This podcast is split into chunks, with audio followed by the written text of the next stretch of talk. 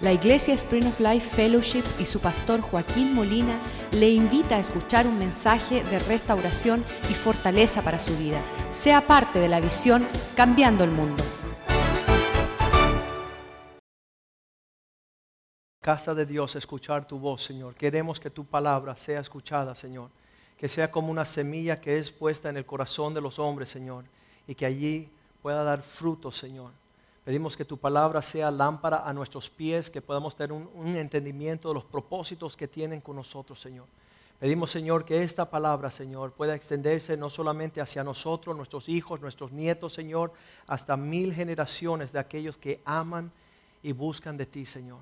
Pedimos, Señor, que tú prospere esta palabra en nuestras vidas, Señor, para nosotros darnos cuenta de lo que está sucediendo en nuestros tiempos, Señor. Te damos gracias en el nombre de Jesús. Amén. Estamos viendo que las noticias, cada vez que acontece unas noticias como esta que tengo, olas gigantes matan a más de 3.000 en Asia. Y sale la portada de una mujer con unos grandes sufrimientos. Y los números son devastadores. Ah, el periódico que seguía este era este, donde tiene el mapa de lo que había antes y lo que existe después. Y las personas esto llevan la primera plana de los periódicos el gran tsunami, las olas gigantescas que barrieron con sociedades. Pero nada como esta generación en que vivimos en cuanto la falta de paternidad, la falta de tener padres, entender el concepto de lo que es un padre, tener el concepto de lo, que, lo mucho que necesitamos a un padre. Y si hay una situación por la cual Cristo vino a la tierra, es para mostrarnos el camino para que regresáramos al Padre. En el Evangelio de Juan 14, versículo 6 dice que yo soy el camino, yo soy la verdad respecto a este asunto. Yo en mí pueden encontrar la realidad de la vida que existe. Nadie viene al Padre sino por mí. Ve la persona que rehúsa rendirse ante Jesucristo, solamente tiene una realidad en sus vidas, es que no quiere, no entiende, no percibe la necesidad de tener un Padre.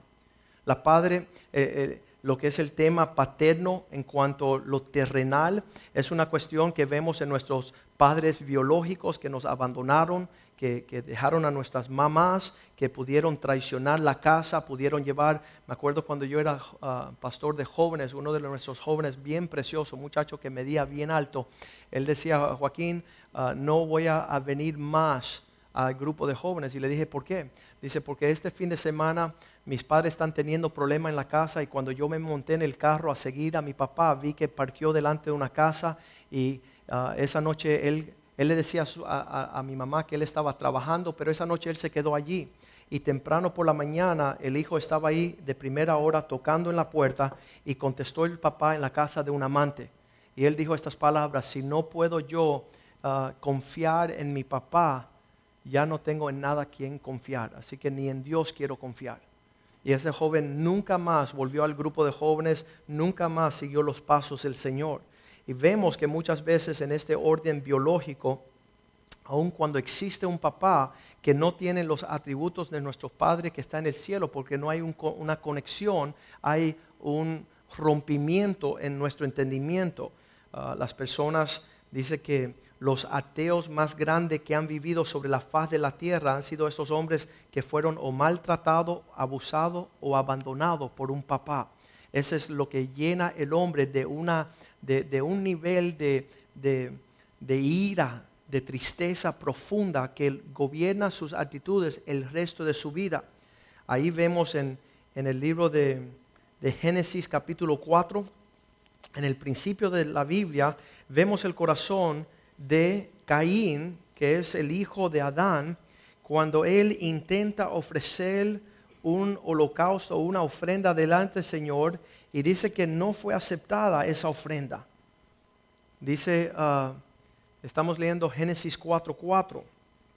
Y Abel trajo también de los primogénitos ah, de sus ovejas, de lo más gordo de ellas, y miró el Señor agrado con Abel y su ofrenda pero no miró con agrado a Caín y a la ofrenda suya, y se ensañó, se ensañó Caín en gran manera y decayó su semblante. Entonces vemos las actitudes frente a una persona que no está recibiendo la afirmación de un padre, la aceptación.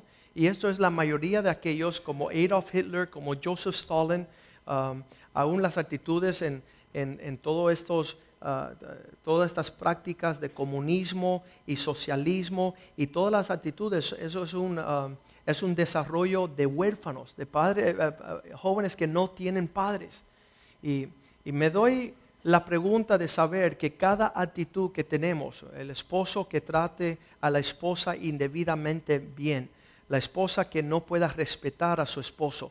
Todo tiene su raíz en las actitudes de la relación con un papá.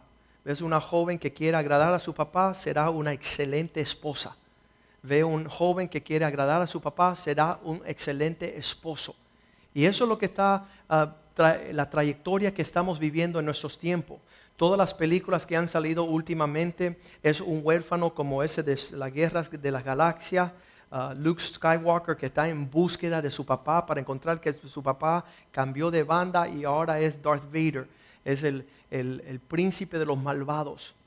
Eh, qué horrible, un amigo mío que viendo su papá, que es pastor, eh, entró un día uh, precipitadamente al lecho de la cama y verlo con uno de los jóvenes de la iglesia, siendo pastor. Y entonces estamos sumamente careciendo la realidad de esta figura paterna. Y Dios eso es lo que quiere hacer con nosotros la iglesia. Vamos a, leer el libro de Lucas capítulo 10, versículo 22. Cuando Cristo entra en la vida de una persona, lo primero, las características primarias y, y los comienzos que hace el Señor, empieza a mostrar el carácter de un papá. Lucas 10, 22, Cristo dice estas palabras, todas las cosas me fueron entregadas por mi Padre si no estás recibiendo del Padre, no estás recibiendo de la bendición. Qué triste que los hombres van en pos de otros lugares en vez de buscar la provisión de su papá. Peor todavía que el papá no haya buscado del Señor y tenga manos vacías para no poder entregar bendición a su hijo. Me estaba escuchando yo una enseñanza de un amigo mío. Él fue pastor mucho antes que yo. Ah, y yo cuando nacieron mis hijos, yo no entendía la totalidad de lo que era un papá y lo mucho que un papá pueda bendecir y hablar palabras de fe sobre su hijo y cómo poder abrirle la brecha a un hijo por las palabras que un papá habla. Pero estoy escuchando a este pastor y él está diciendo que cuando nacieron sus hijos, él fue donde estaba el hijo recién nacido y le dijo, papito, yo estoy contigo y nunca te voy a dejar. Papito, tú lo puedes hacer, tú puedes escuchar la voz del Padre. Y qué lindo tener un papá lleno del Espíritu de Cristo. Qué hermoso tener un papá lleno de Dios que sabe cómo hablar, sabe cómo bendecir, sabe cómo proyectar en fe, sabe cómo abrir la brecha.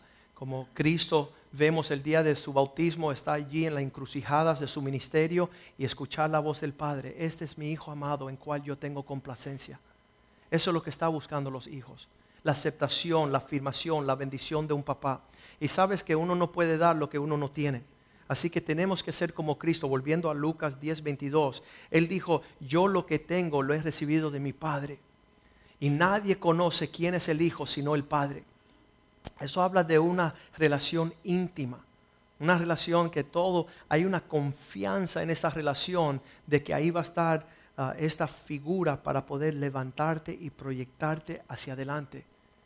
Dice allí, ni quién es el Padre, nadie lo conoce, sino el Hijo, y a quien el Hijo lo quiera revelar. Eso es lo que vino a hacer Jesús al mundo. Sabes que muchas veces estamos peleados contra el catolicismo, el cristianismo, las religiones establecidas, pero más bien si vamos a la raíz del asunto, lo único que quiso Cristo hacer es revelarnos el Padre. Poder quitar esa, esa cortina negra que no permite que nosotros veamos el propósito.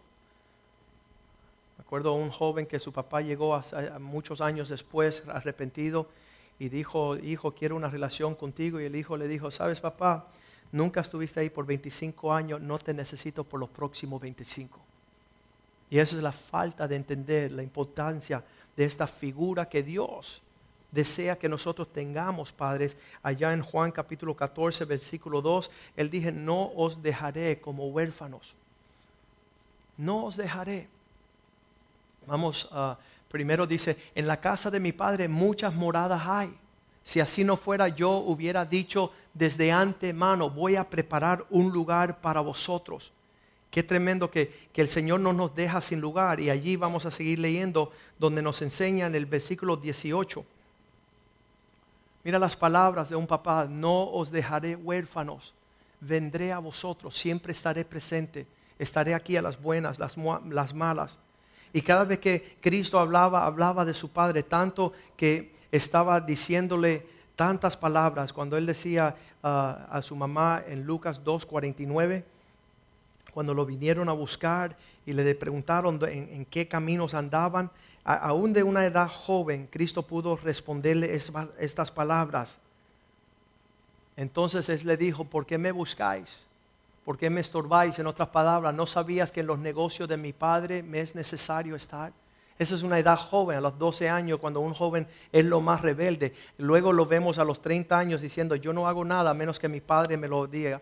Lo que yo hago es porque el, aquel que me envió me lo indica. Todo lo que yo hago está involucrado con el Padre. Dice, le dijeron los discípulos, enséñanos a orar, enséñanos a comunicarnos con Dios. Y Él les enseñó el Padre nuestro. Él les enseñó cómo siempre estar acudiendo a un Padre, acudiendo a una presencia mayor, cercana. Es algo bien tremendo que cuando Él empieza a enseñar a esas personas que les rodeaban lo que significaba esto en Juan capítulo 4, versículo 23, cuando Él tiene un roce con una mujer que lleva cinco matrimonios fracasados, seis matrimonios fracasados, y cuando se acerca a ella, Él básicamente lo que le dice es, tú necesitas un papá. Y ella en el concepto de, de pensar estas palabras, mira lo que dice, más la hora viene y la hora ya es cuando los verdaderos adoradores adorarán al Padre. El proyecto que estamos haciendo aquí en la casa de Dios, Él dijo, esta es la casa de mi Padre. Mas ustedes lo han hecho una casa de ladrones. Una, una, casa donde nadie respeta a papá, donde nadie está realmente vinculado con el Padre, donde no, no, están en relación con la palabra del Señor. Dice, la hora vendrá cuando aquellos que adoran el Padre lo adorarán en espíritu y verdad. Y uno se hace la pregunta, ¿qué significa esto? Significa que la figura paterna real no es una figura física. Sí, nuestros padres terrenales hicieron lo mejores que ellos pudieron, lo dice la Biblia. Vuestros padres hicieron lo mejor, lo que estaba en sus manos por hacer, pero solamente era una sombra y un tipo de un padre que está en el cielo de alguien más excelente, alguien más fiel.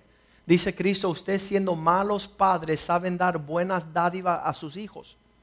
Cuanto más cuando eh, el Padre Celestial es invocado y pedido algo. Entonces la relación verdadera que quiere el Señor para nosotros que decimos ser cristianos, no solamente es un cristianismo, no es solamente ir a una iglesia, sino tener un vínculo con el Padre y poder decir, Padre mío, mi Padre, Padre mío, mi Padre.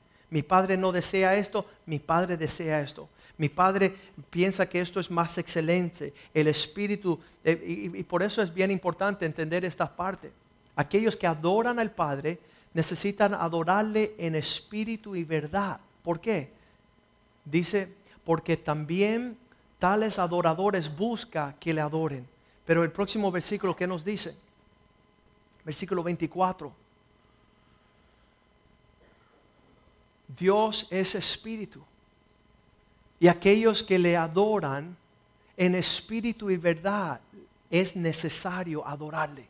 La conexión con la presencia del Señor es una conexión espiritual. Es, es, un vínculo no físico. Tú no vienes acá para verte con tu papá en lo que es la figura física. De hecho, cuando te vas para la casa, no va a estar allí tampoco, pero su espíritu va a estar allí. Y su espíritu estará en todos los lugares donde usted vaya porque Él no les deja como huérfano.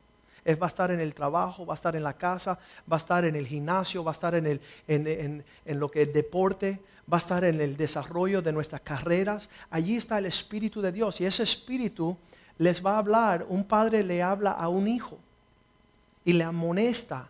Y dice la palabra en Hebreos capítulo 12, versículo 5, no menosprecie esa voz que te habla como hijo. Dice, y habéis ya olvidado la exhortación que como a hijos os se dirige, diciendo, Hijo mío, no menosprecie la disciplina del Señor, ni desmaye, ni desmayes cuando eres reprendido por Él. Tenemos un sentido que cuando nuestro Padre nos está dirigiendo la palabra es motivo de salir corriendo. O quizás ni que, ni que queremos que nos hable, pero queremos no escuchar y apagar esa voz que nos está hablando como un padre a un hijo. Versículo 6 dice así, porque el Señor, el, al que ama, disciplina y azota a todo aquel que recibe por hijo. Y yo estoy seguro que en Cristo Jesús nosotros somos hijos de Dios. Yo estoy seguro que la presencia del Señor está sobre nuestras vidas y podemos tener una relación en una voz que le habla al Padre diferente. Gálatas 4:6 nos dice así la palabra de Dios. Ya habiendo recibido el espíritu de un hijo de Dios, Gálatas 4:6. Ya que hemos recibido un espíritu de un hijo de Dios, podemos acercarnos a Él y hablar las palabras como un hijo de Dios le habla a su papá.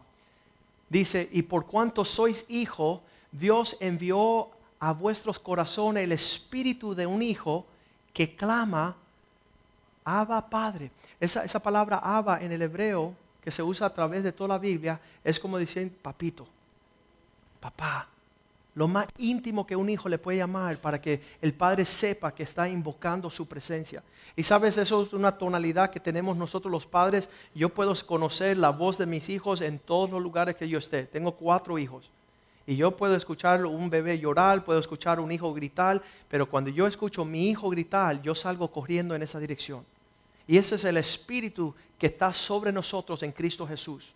Que tenemos una cercanía con el Padre, tenemos una vida estrecha, podemos tener una confianza. Y si vemos algo en la vida de la mujer samaritana, en todos esos matrimonios fracasados, en todos esos intentos a la prosperidad que no le iba bien, es que estabas lejos de un papá.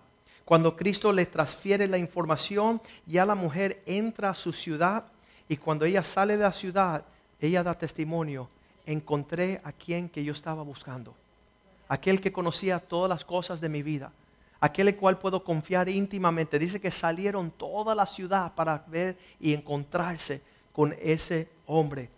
Acuérdese que el camino estrecho para llegar al Padre se llama Jesús y que nadie puede disfrutar de esta relación. Si ve estos jóvenes que están recién casados, yo que soy abogado le puedo decir que regresando de una luna miel ya se acababan los matrimonios. Los matrimonios de hoy en día no están en base de una confianza y una esperanza hacia el futuro. ¿Sabes el único que puede hacer eso? Un papá. Un papá da la fortaleza de saber, no te preocupes que eso me pasó a mí también y allá vas a vencer. Allá te va a ir mejor. Esfuérzate, sé valiente mantente en la carrera que todo te va a salir bien. Y eso es lo que hace la voz de Dios en nuestras vidas. Y está restando en nuestras generaciones a niveles agresivos. A niveles agresivos, una jovencita se está por casar, va corriendo donde el papá dice, papá, estoy con planes de casarme, dice, vete a hablar con tu mamá. ¿Sabes por qué? Porque ese papá no está conectado con el papá allá arriba. Está nervioso, le falta, le resta esperanza, le resta el saber cómo bendecir a su hija.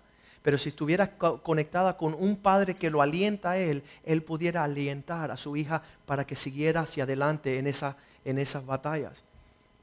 Qué tremendo que tenemos nosotros un padre que quiere acercarse a nosotros a tener una relación y nosotros seguimos con cien mil pretextos de por qué no hacerlo.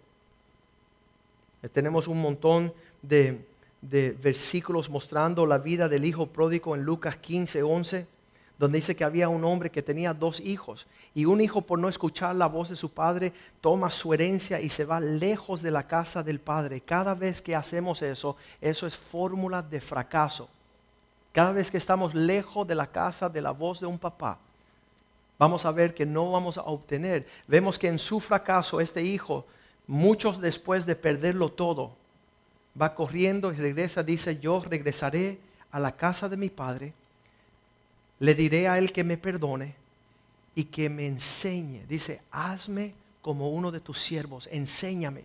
Me brinqué la pauta de que tú me enseñara porque fui prepotente, fui egoísta, fui orgulloso. Sabemos, vemos en el huerto del Edén cuando Eva decide tomar las cosas en sus manos y transar con Satanás, que estaba transando las pérdidas de todo su futuro. por estar lejos del Padre. ¿Sabes qué va a ser un padre? Un padre va a dar un buen consejo. Un padre te va a afirmar, te va a avisar, te va a dar las palabras necesarias para que prospere. Y eso es lo que necesitaba el hijo pródigo, regresar a conectarse. Inmediatamente vemos allí la figura paterna de que el padre no estaba en negocios, el, eh, padre no estaba en asuntos. Dice que el padre eh, se paraba la puerta de la casa mirando si su hijo iba a regresar. Y viéndolo de lejos, dice la palabra de Dios, salió corriendo el padre allá, lo abrazó, lo tomó en sus manos y dijo, aquí mi hijo que estaba muerto está vivo. Aquel que estaba perdido ahora se encontró y le puso un anillo, le puso vestimenta, le puso calzados, mató a, matar um, la vaca más gorda que tenía. Porque hay abundancia de provisión cuando nos ponemos a cuenta con nuestro Padre que está en el cielo. Qué horrible que, que, al nacer mis hijos, como yo no tenía una herencia en esa bendición espiritual, vi a mi hijo, estaba emocionado, pero no le hablé ninguna de las palabras. Yo tenía más miedo que él y él estaba recién saliendo del vientre. Pero aquel que conoce a un padre, empiece a impartir las palabras de un padre. Aquel que está conectado con Dios puede ofrecer de lo que Dios le suministra a él. Y, realmente nosotros siendo la iglesia de Jesucristo tenemos que ser aquellos que estamos bien a cuentas con el Padre para que cuando salgamos a la calle las personas se den cuenta de la diferencia. Aquel que nos cubre, aquel que nos bendice, aquel que nos provee el gozo, la paz de saber que tenemos un Padre. Así dice el, Señor allá en el libro de Lucas, cuando está enseñándole a dice, aquellos que no tienen papá están buscando de aquí para allá, pero vuestro Padre que está en el cielo sabe su necesidad antes de pedirla. El Señor está atento a todo lo que tiene para nosotros. Y nosotros estamos lejos del Señor pidiendo bendición en otro lugar. Me, acuerdo los jóvenes que están yendo a las universidades, como están peleados con sus padres, no saben ni qué hacer.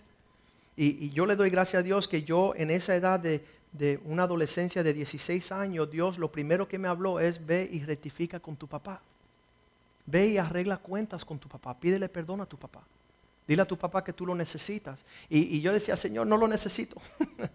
no lo quiero. Es un recordatorio constante, eh, una acusación, una, un trato. Yo no entendía el corazón de Dios, pero lo primero que me mandó es Dios a mí, un rebelde de 16 años, adolescente, que no quería ver en 40 años a mi papá. En Efesios 6, versículos 2, allí el Señor me señaló, dijo, Joaquín, si tú quieres mi bendición, tienes que arreglar cuentas con tu papá. Y allí leí estas palabras, honra a tu padre y a tu madre, que es el primer mandamiento que Dios le envía a la humanidad con promesa. Y yo fui hasta una falta de respeto a decirle, Señor, ¿y, qué promesa es esa? Y el versículo 3 dice, para que todo te vaya bien. Para que te vaya bien y seas de larga vida sobre la tierra.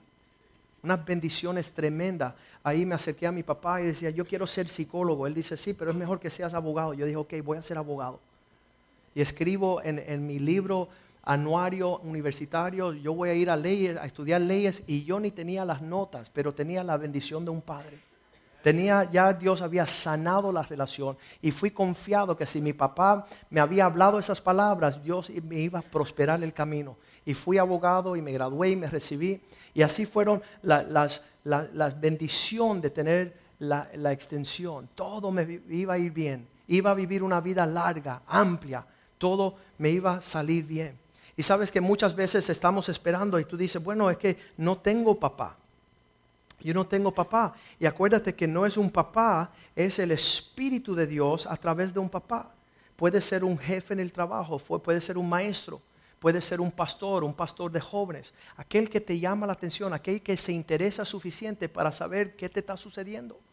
Para hablarte una palabra para tu prosperidad y bendición. No menosprecie aquella voz que te habla como hijo a esa voz que te habla eh, a través del Espíritu de Dios para la bendición. Me acuerdo cuando David Palma, que estaba tocando la guitarra, hace unos años llegó acá y dijo, pastor, no sé qué estudiar, si estudio para, eh, y puedo ser banquero, el término es de seis meses, o me puedo ir para Santo Domingo a estudiar medicina. Y le digo, vete a estudiar medicina. Y en un mes todos los papeles se arreglaron. Un mes le dieron la lo que es la ayuda financiera. En un mes se matriculó, en un mes encontró apartamento. Todo se le dio en menos de 30 días.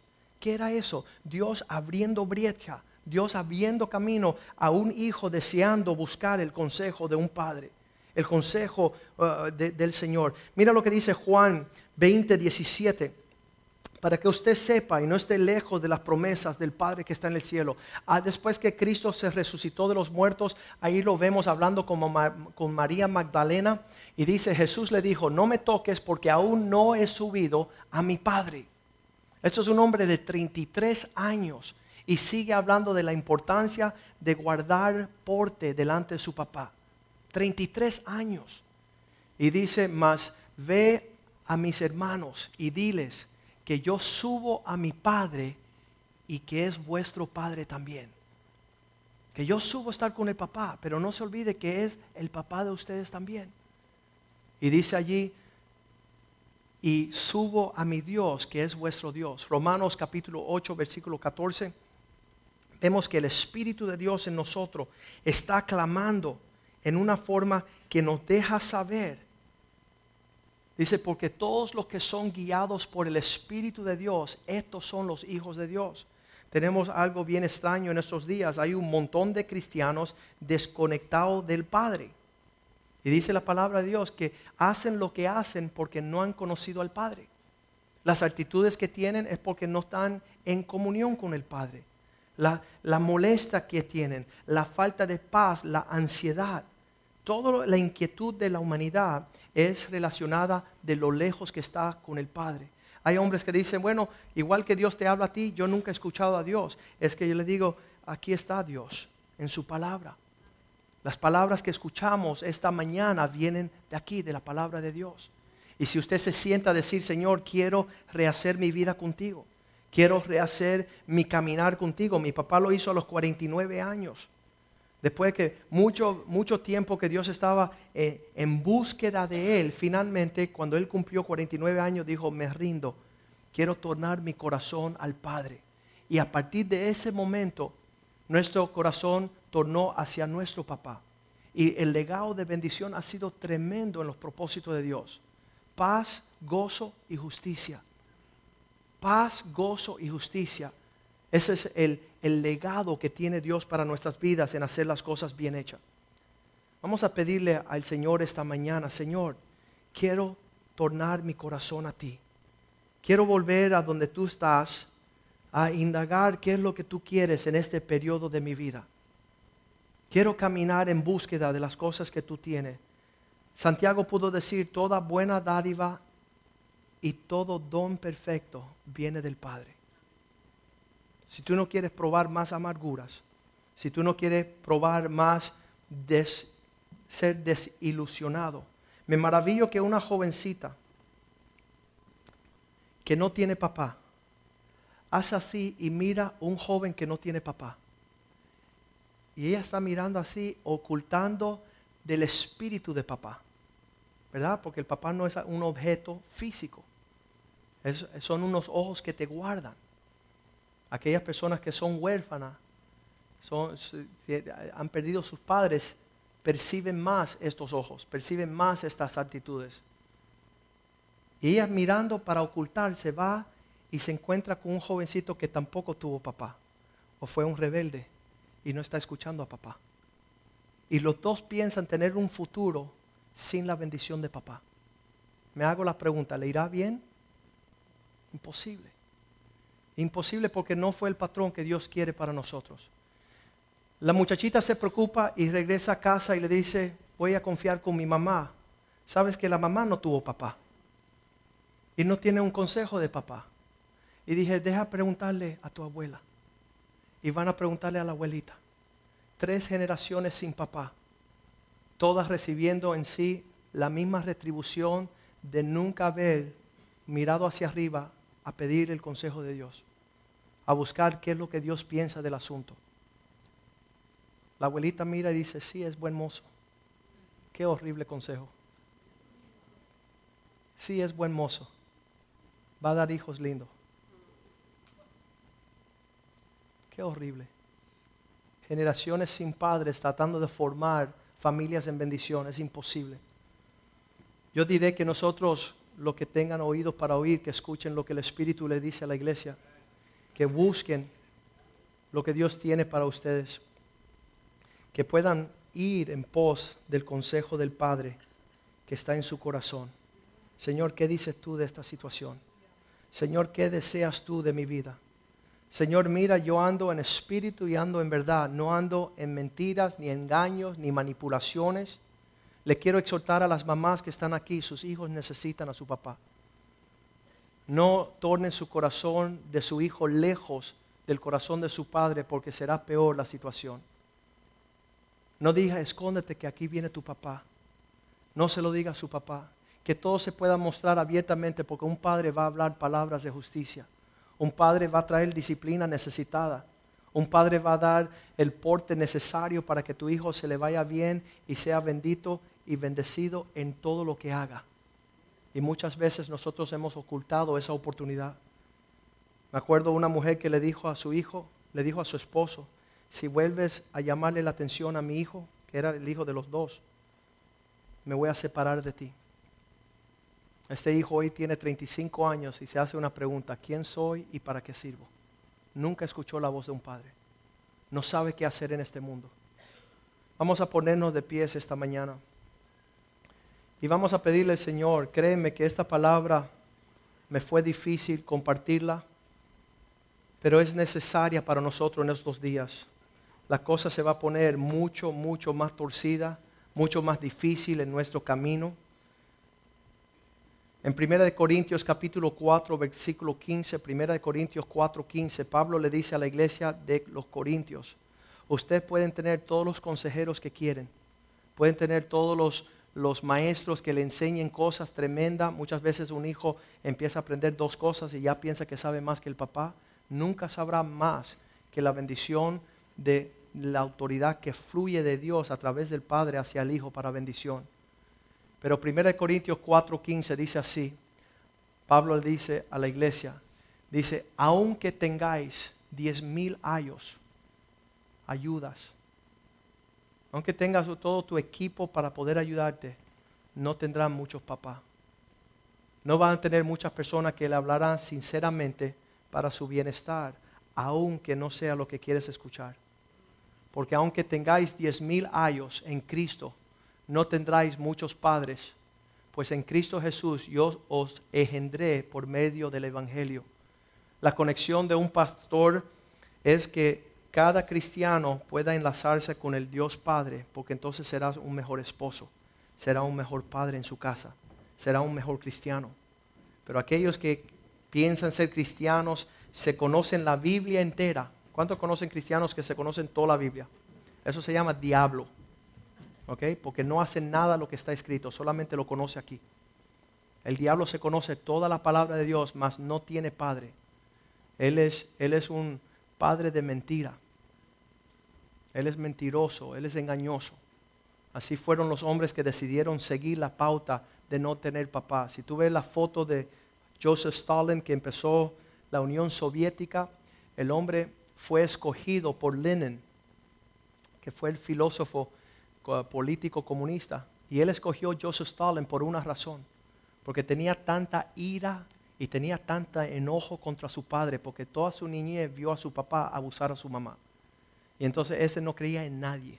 Por eso cuando él empieza a ejercer, él lleva y ejecuta más de 40 millones de personas sin conciencia, sin misericordia, propagando un sistema político que lleva a la pobreza, lleva al fracaso de la familia, lleva al fracaso de la identidad personal.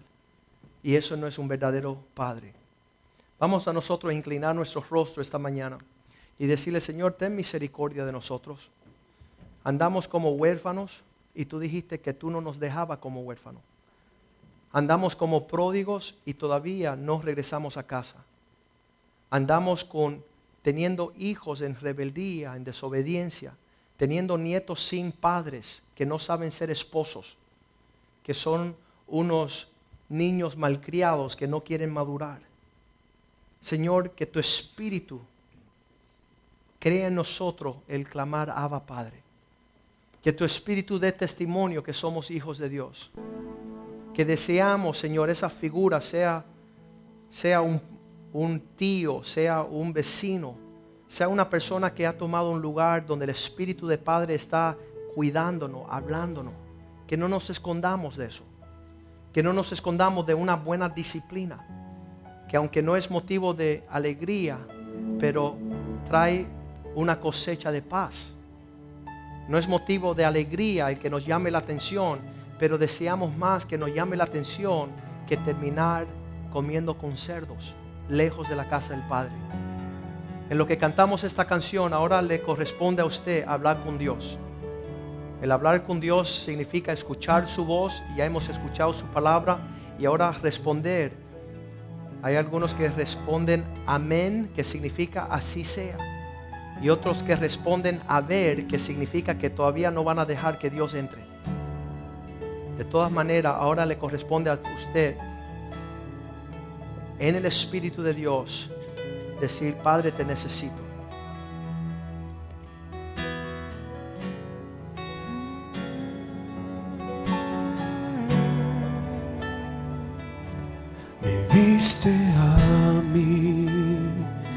Cuando nadie me vio. Me amaste a mí cuando nadie me amó. Me viste a mí cuando nadie me vio. Me amaste a mí cuando nadie me amó. Y me diste nombre. Yo soy tu niña, la niña de